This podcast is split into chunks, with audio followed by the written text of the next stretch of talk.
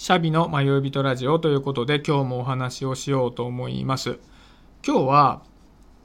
オンラインの輪の作り方というテーマで話をしたいんですけど、初めに2点断りを入れておきたいなと思っていて、1点目は今から話す話って結構抽象的な感じになっちゃうなっていう予想がついているのと、もう一つは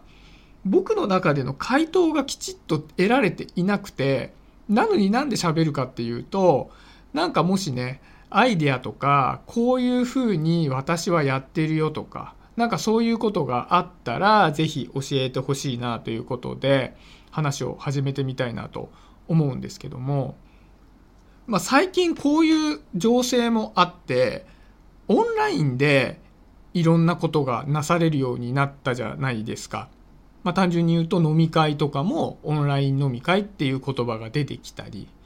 やっぱり今までオフラインでやっていたことがオンライン化してくるっていう流れはあると思うんですよね。で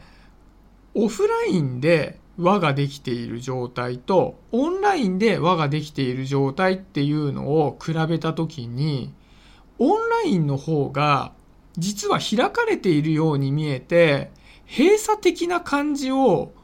外側にいる人が受けやすいんじゃないかなっていうふうに思ったんですね。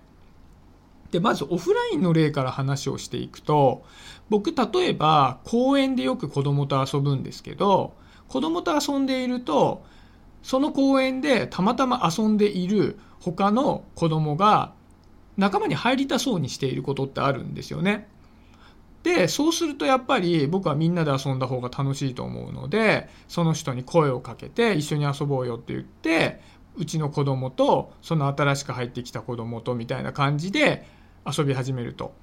でまた同じような感じで新しい子が入ってきたりするとどんどんどんどん輪が広がっていくわけじゃないですか。でそうすると、まあ、みんなで遊んでた方が楽しいよねっていう形にはなると思うんですけどなんかこれって別に僕がいるいないにかかわらず、まあ、公園でよくある光景だと思うんですよね。初めに遊んでた子たちから新しく子供が参加してどんどんどんどん輪が広がっていく状態っていうのはまああると思うんですよ。でも大人になってくると結構これが難しくてやっぱり仲間に入れてっていうのが言いにくかったり仲間に入りなよっていうのも言いにくかったりっていうことで子供の公園のようにはいかなかったりするなというふうにも思うんですよね。で、パックマンルールってご存知ですかね？これ、立食式の懇親会とかって、話の輪ができるじゃないですか。まあなんか4、5人とかで輪になってご飯食べながら立って話をするみたいな状況ってあるじゃないですか。で、その時に輪が出来上がってしまっていると、新しくその会話に参加するっていうのが難しくなるから、ゲームのパックマンって口が開いてるじゃないですか。円の形で。で、そのような形で輪を少し開けておくことによって、新しくその輪に入っていきやすくするみたいなことをマナーとしてやっておこうよみたいなことが、まあ、パックマンルールなんですけど、で、まあ、こうすることによって、外側にいて、その輪の中に入りたい人も、ちょっと勇気を絞れば仲間に入れてって言ってその輪の中に入っていきやすいし、輪の中で話している人たちもそこにスペースが空いてるから、おおちょっとここに入って話しなよみたいなことも言いやすくなってくると。そのことで、輪っていうのは完全に閉じられるわけではなくて、出入り自由な空間になってくるっていうのがあると思うんですね。でも、オンラインの世界って、やっぱり輪が見えないから、そういう仕組みを作りづらいなっていうふうに感じるんですよね。オンラインの場って例えば、SNS の場でこんなことやってみたいんですけど、一緒にやる人いませんか？とかっていうのを声かけたみたり、もっと分かりやすい例でいくと、まオンラインサロンの中で輪ができて何かを一緒にやるみたいなことでもいいと思いますし、もっと言うと、こういう音声プラットフォーム上でこんな企画があるんですけど、参加してみませんか？みたいなものもあると思うんですけど、そういった時に、外見から見えている輪って、それが開かれているのか閉じられているのかっていうのが見えづらいんですよね。なので、じゃあそこに入っていくかっていうことに、そのさっきお話しした子供の講演の時だったり、懇親会のパックマンルールが施されている場よりも、仲間に入りたい人が仲間に入りづらいっていうことが起こるなっていうふうに思うんです。で、やっぱり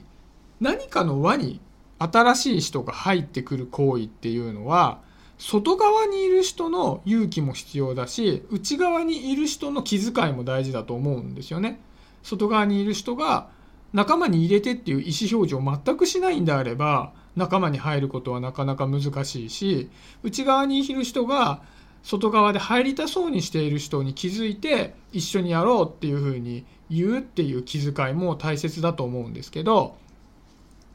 オンライン上の場合は、この前者がすごく難しいなっていうふうに思うんですよね。輪ができている中に勇気を絞って入るっていうのが、実際のオフラインよりもハードルが高いように思うんです。やっぱりそれがどのぐらい開かれた場であるのかって雰囲気でしか見ることができないから外側から見ると現実世界で輪ができているよりも輪が閉じられているように感じてしまうんですよね。なので結論を言うとやっぱり僕もねなんかこうやってオンラインでいろいろ発信をしている立場なのでそこでね輪ができていくのはすごくいいなとは思うんですけどもその輪を作る方の立場輪の中にいる立場の人の発信っていうのがオフラインの輪に比べてより重要になってくるんだろうなっていうふうに感じましたっていうのが今日のお話ですね。輪の内側にいる人の発信っていうのは何かっていうとその輪が開かれた場なのでぜひぜひその輪に入ってきてねっていう意思表示をオフラインの場以上にもっともっと強く発信していくっていうことだと思うんですよねもうしつこいぐらいに。でしつこいぐらいにして発信して初めて外側にいて仲間に入れてと言えない人に届くんだろうなっていうふうに思いました。で具体的にねこれどうやって発信したいのかっていうところっていうのが僕もねいまいち頭の中で思い浮かんでいなくて、まあ、なのでねもしこういうことに長けている人だったりアイデアを持っている人がいたら教えてほしいなっていうところで今日はこの話を締めさせていただきたいと思うんですけどちょっと今日はね初めに宣言させていただいた通り抽象的な話になってしまったかなと思うんですけど